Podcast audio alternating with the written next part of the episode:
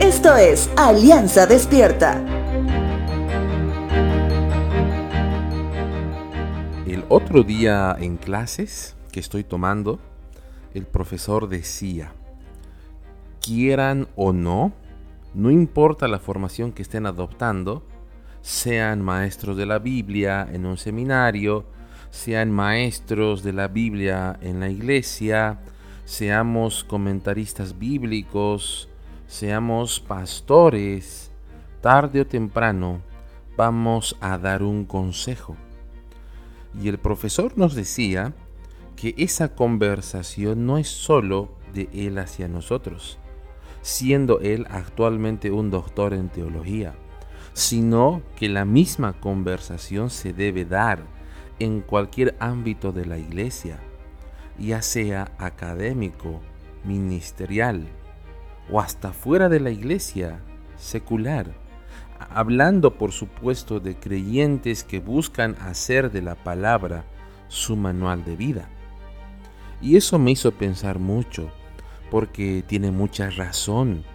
Cada uno de nosotros vamos formando nuestra propia teología con los diferentes matices que tendrá cada una y que todas deben en su momento aconsejar, ya sea que seas pastor, maestro de niñez, maestro de jóvenes, pero también como referente de la palabra en tu casa, en tu oficina, o simplemente por tu afinidad por Cristo que el mundo conoce que tú tienes.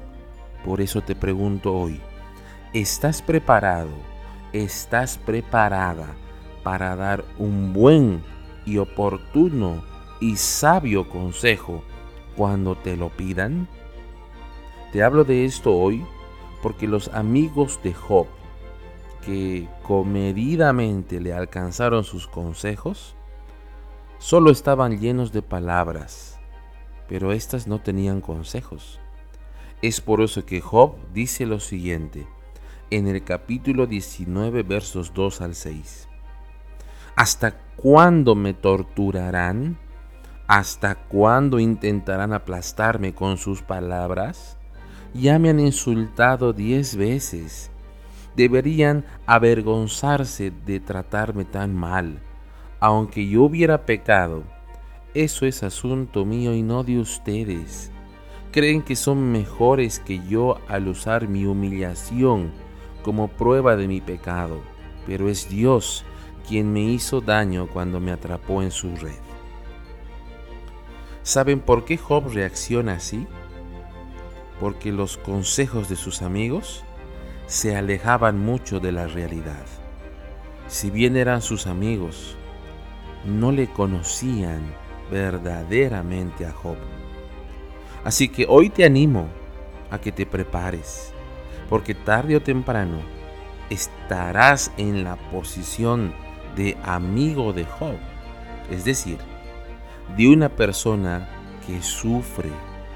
Prepárate para que tus palabras no sean solo palabras, sino pueda ser como una especie de ungüento para toda clase de herida.